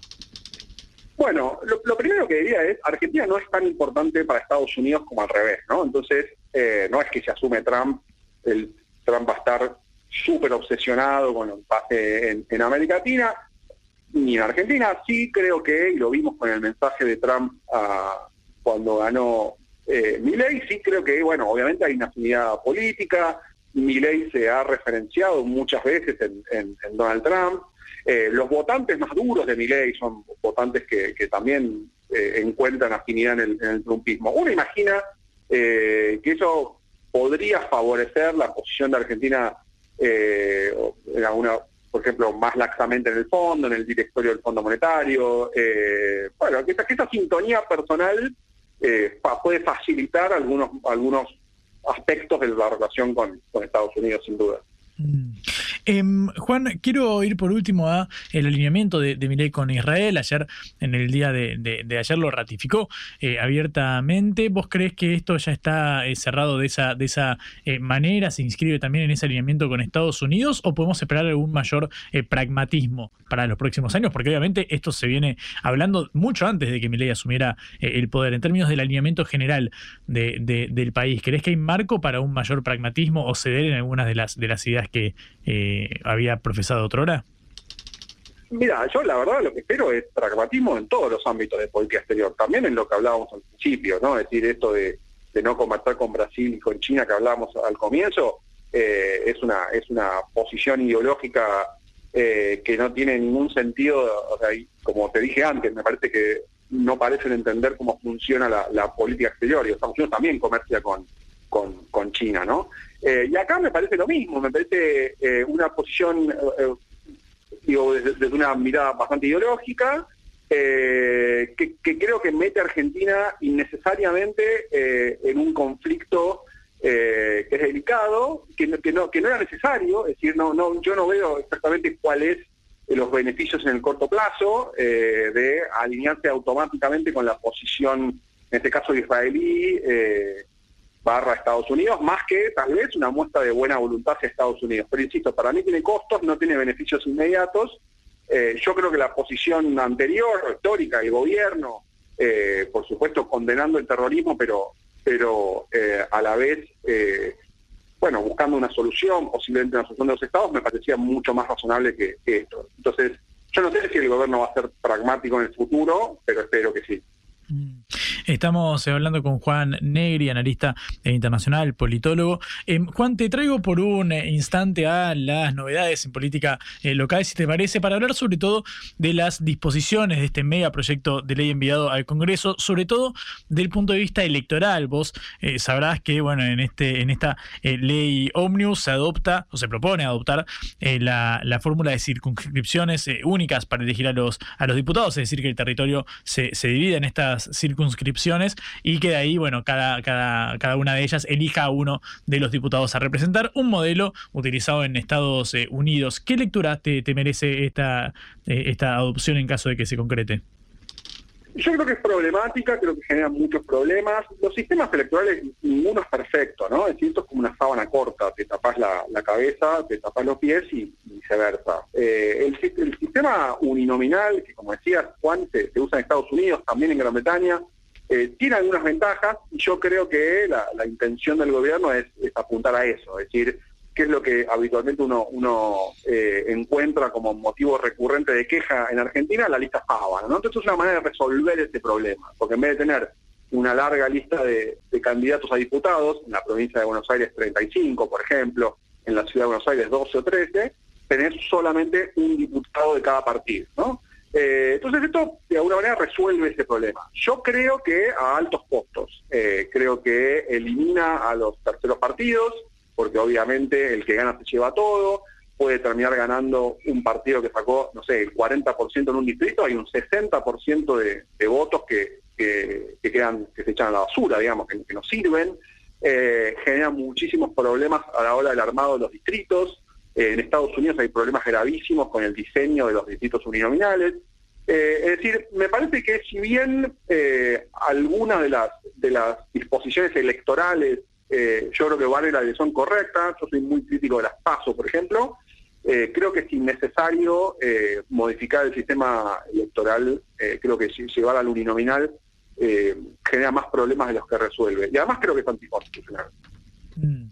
Em, y con respecto a la representación y el peso de cada provincia, porque bueno, ahora que se elimina el mínimo de cinco bancas, cinco escaños por eh, distrito, bueno, aumentaría en caso, por supuesto, de que esto fuera promulgado, em, aumentaría la representación parlamentaria de la provincia de Buenos Aires, incluso también de Córdoba, Santa Fe, como los distritos más poblados, en detrimento de provincias del norte, por ejemplo, como Santiago del Estero, Formosa, Chaco y demás. Sobre este punto, ¿qué opinas? Creo que si se hace un sistema de circunscripción uninominal, donde cada distrito tiene más o menos la misma cantidad de gente, que es lo que así funciona en Estados Unidos y Gran Bretaña por lo menos, eh, obviamente desaparece esa, esa, ese peso, la, la sobrerepresentación de las provincias del, norte. Yo creo que, creo, que eso es correcto, yo creo que en diputados eh, debería eh, solucionarse el problema de la sobreproporción, sobre representación, perdón, de las provincias más pequeñas. Creo que en la, en la, en la organización constitucional para eso estaba el Senado, ¿no? Para, para representar a las provincias por encima de la población. Yo creo que en diputados estaría bien, yo, insisto, no creo que haya que ir al sistema uninominal para eso, pero creo que sí habría que resolver el problema de la, subrepresentación de la provincia de Buenos Aires. Creo que eso trae bastantes trastornos eh, en el funcionamiento del federalismo argentino. Eh, Juan, muchísimas gracias por este ratito. Te mando un abrazo, te deseo feliz año y estamos en contacto, si te parece bien. Muchas gracias por el contacto. Feliz año para ustedes también. Era Juan Negri, analista internacional, sobre todo reflexionando en torno a la confirmación de que Argentina no ingresará a los BRICS, pero también eh, desglosando algunos de los puntos centrales del proyecto de ley Omnibus que envió el oficialismo al Congreso. En la vida hay que elegir cara o seca.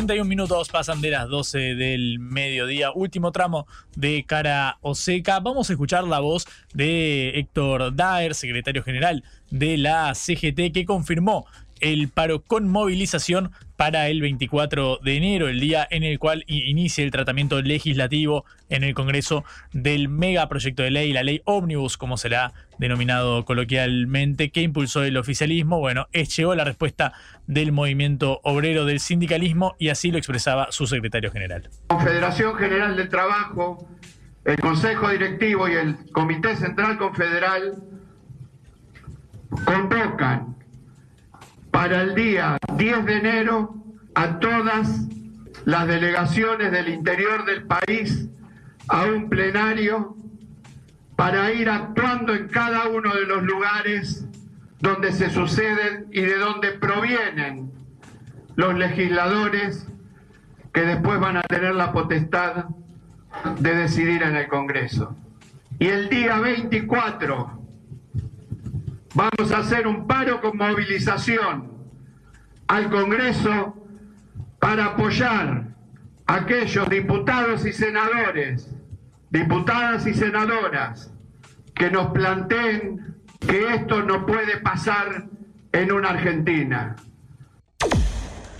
Bien, así hablaba Héctor Daer. Quien también reapareció es Máximo Kirchner, el hijo de la ex vicepresidenta, por supuesto, con nombre propio, es el principal, fue el primer candidato a diputado nacional en las últimas elecciones por la provincia de Buenos Aires, ahí en la boleta con el gobernador Axel Kisilov. Fue también jefe de bloque del oficialismo en la Cámara Baja en los primeros años del gobierno de Alberto Fernández, claro, hasta que llegó la aprobación del acuerdo para la renegociación de la deuda con el Fondo Monetario Internacional y ahí Máximo Kirchner dio un paso acostado en la jefatura de la banca, pero claro, mantuvo su escaño ahí en el recinto. Reapareció Máximo Kirchner, habló sobre el decreto de necesidad y urgencia, habló también sobre las, aquellas cuentas pendientes que quedan en el peronismo, aquellas críticas internas que surcaron a la coalición oficialista del Frente de Todos, devenida en Unión por la Patria, pero esto decía Máximo Kirchner sobre el DNU, firmado por Javier Milei. Que gobierna Mauricio Macri. Cuando uno mira todo esto y ve que el trabajo, por ejemplo, del DNU lo había preparado el señor Sturzenegger para Bullrich, creo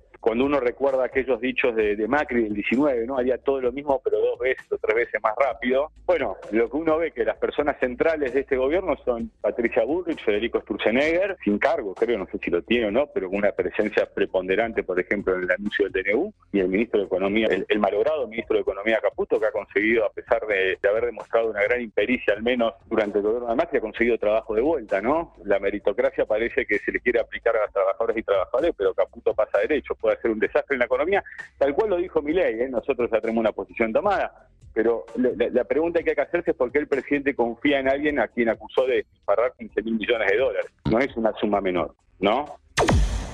Bien, esto decía Máximo Kirchner con las previsibles críticas al oficialismo, a la libertad eh, avanza. Habló también el diputado nacional eh, reelecto acerca de bueno, lo sucedido durante los años de gobierno y también sobre el hecho de que hubiera una reacción del movimiento obrero. Quedan todavía eh, muchas incógnitas en torno a cómo se rearmará el oficialismo. Sabemos que Máximo Kirchner tenía críticas al gobernador Axel Kisilov que se hicieron públicas. De hecho, recordarán eh, ustedes cuando eh, Kisilov festeja la reelección aquel día de octubre del 22 de eh, octubre, bueno, no sube al escenario ni Máximo Kirchner, uno de los dirigentes más fuertes de la cámpora, por supuesto, eh, su primer candidato a diputado, ni su primer candidato a senador, Eduardo Guado de Pedro, entonces ministro del Interior, que había sonado para ser candidato presidencial de Unión por la Patria. Bueno, ninguno de los dos, claramente identificados con eh, la cámpora, subió al escenario, algo que plasmaba ese distanciamiento con Axel Kisilov. Otro caso, por ejemplo, que se me viene a la cabeza, cuando Kisilov, el gobernador bonaerense, habla de componer nuevas canciones, nuevas melodías, eh, para dejar de tocar los temas de siempre y de algún modo actualizar los principios o al menos eh, las propuestas del peronismo después de casi 80 años de eh, existencia. Bueno, ahí vino la respuesta de Máximo Kirchner que dijo yo no soy músico, yo soy dirigente político, un poco también distanciándose de eso. Bueno, reaparece Máximo Kirchner en este caso para criticar las medidas eh, dispuestas por Javier Milei, un presidente que ayer participó en la inauguración de los Juegos eh, Macabeos Panamericanos en Argentina, la decimosexta eh, edición, donde el equipo argentino tiene más de 850 personas involucradas en la participación de estos juegos que arrancan este, eh, arrancaron en el día de ayer hasta el 4 de enero. Bueno, Javier Milei aprovechó la oportunidad de este marco para ratificar su apoyo a Israel en el conflicto con eh, Hamas, algo que comentábamos recién con Juan Negri. Escucha cómo lo decía Milei. La historia de los macabeos para mí es una de las más inspiradoras de las Sagradas Escrituras. Eran los menos contra los muchos, los débiles contra los poderosos, pero vencieron, porque la razón y la providencia divina estaban de su lado. Porque de vuelta, como dijimos antes, la victoria en el combate no depende de la cantidad de soldados, sino de las fuerzas que vienen del cielo. Finalmente, quiero enviarle un cariño sentido a todo el pueblo judío y en particular a quienes tienen familias o seres queridos cerca de la línea de combate. Los acompaño en este momento difícil y quiero ratificar mi compromiso inalterable con el Estado de Israel y con el pueblo judío en la lucha contra el terrorismo islámico, por la paz y la libertad. ¡Viva la libertad, carajo! viva la libertad carajo, las fuerzas del cielo, bueno, obviamente los mensajes de Javier eh, Milei que hicieron a su campaña, ahora ratificando por supuesto el alineamiento con Israel, algo que comentábamos recién con el analista Juan Negri. Vuelvo por un momento a la estricta actualidad que está picante. Y picante en el sentido más literal de la palabra, porque hay mosquitos, como tenemos esta invasión de mosquitos, al menos acá en el área metropolitana de eh, Buenos Aires, pero también en toda la región centro del país. Lo alertó el Ministerio de eh, Salud, porque claro, faltan repelentes por la alta demanda que, que hay, se suscitó en estos días. Si vos vivís en la región centro del país, lo habrás notado. Yo ayer en mi departamento empecé a meter antimosquitos por todos lados, a ponerme off. Bueno, locuras que uno comete cuando llega el verano y llegan los, eh, estos eh, animales. Obviamente, claro, está la alerta por un brote de dengue registrado en los últimos días, con los primeros casos eh, autóctonos, sobre todo en el centro y el noroeste, en el NOA del país a raíz de las lluvias y las altas temperaturas asociadas con el fenómeno de El Niño, dijo el Ministerio de Salud. Bueno, estas son las condiciones ambientales favorables para que proliferen estos mosquitos. Obviamente no todos los mosquitos que ves en tu casa son de dengue, pero como siempre las recomendaciones de no tener agua estancada, de renovarla, los floreros eh, lo mismo. Bueno, acá el Ministerio de Salud pide eh, extremar las medidas de prevención y cuidados por esta curva epidemiológica ascendente que ya acumula cuatro semanas desde fines del mes eh, de noviembre y claro, alertó sobre la falta de productos de repelentes en las góndolas de los supermercados productos que también han subido mucho de precio. La otra vez pasé por un súper y lo vi cerca de 5 mil pesos el frasco de, antimosquitos. Esto para quienes nos escuchan de afuera equivale a unos 5 dólares, pero claro, quizás hace un mes costaban cerca de 2 mil, si no me equivoco, 3 mil pesos. Bueno, han subido y fuerte en esto, obviamente a caballo, no solamente de la alta demanda, sino también de la inflación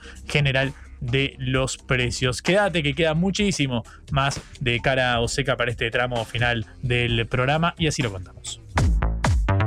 Reflexión y análisis de las noticias que conmueven a la Argentina y al mundo.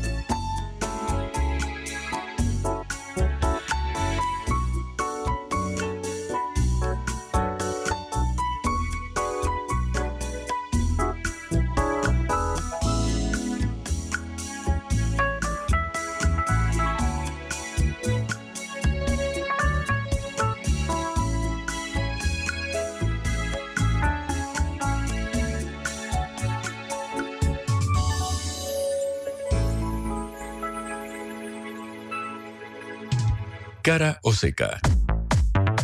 Te contamos lo que otros callan.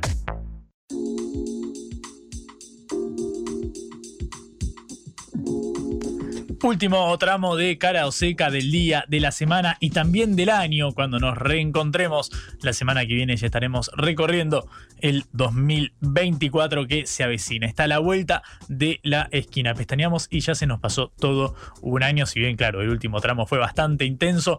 Para quienes nos escuchan desde otros países, desde todo el mundo, sabrán que acá en Argentina, mamita, si habremos tenido novedades eh, equivale medio que a los años perro, ¿viste? Que dicen que para calcular la edad de un eh, perro hay que multiplicar su eh, edad biológica por 7 para hacer la equivalencia con los humanos. Bueno, en Argentina podemos calcularlo por 15 o 20 fácilmente. Un año acá son como 20 en un país con menos noticias. Pero claro, esto nos divierte, nos gusta contar la realidad de todos los días, que hoy tiene una noticia de último momento. El gobierno confirmó un bono de 55 mil pesos para los eh, jubilados para el mes de enero. Hay otro monto a definir para el mes de febrero. Claro, recordamos que eh, con la suspensión de la fórmula de movilidad jubilatoria anunciada por el ministro Luis Caputo y por el presidente Javier Milei, bueno, claro, no había un aumento previsto para el mes de eh, para el mes de enero en comparación con diciembre, con lo cual la mínima va a llegar a cerca de los 160 eh, mil pesos, es decir, el mismo monto que en el mes eh, anterior. Eh, entonces el piso de la remuneración será del mismo modo que antes, esto lo confirmó el portavoz presidencial Manuel Adorni, dijo que es inexacto que el bono de febrero sea de 55 mil pesos, dijo por supuesto que sí está definido que se va a otorgar un bono, pero no está definido el monto atención, bueno, para jubilados y jubiladas que escuchen cara o seca, sepan eh, esto. Y también una noticia también que es de la más estricta eh, actualidad. Eh, la Rioja presentó un amparo contra el DNU de Javier Mirey, el decreto de necesidad eh, y urgencia. La Corte postergó el amparo presentado por esta provincia del oeste del país, del norte del país, hasta después de la feria judicial. Es decir, que el decreto de necesidad y urgencia sigue vigente. Recordamos que entró en vigencia en el día de hoy, ocho días después de su publicación. Fue publicado el jueves pasado. El miércoles había sido la cadena nacional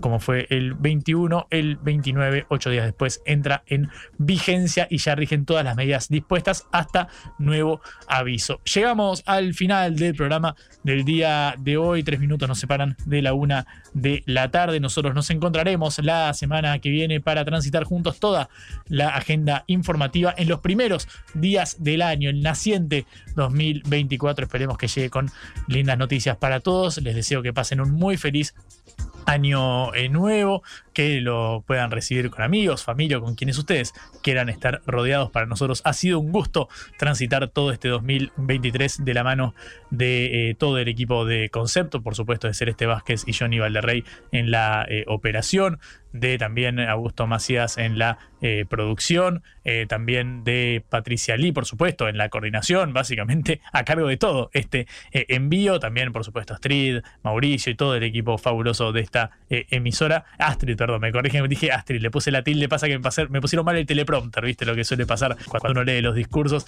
Mi nombre es Juan Lehmann, nos encontramos la semana que viene. Si nos quieren volver a escuchar, pueden hacerlo en sputniknews.lat. Hasta la semana que viene, que tengan una linda jornada nada, que empiecen de la mejor manera el año que viene y que descansen sobre todo en el fin de semana. Chau, un beso, que descansen.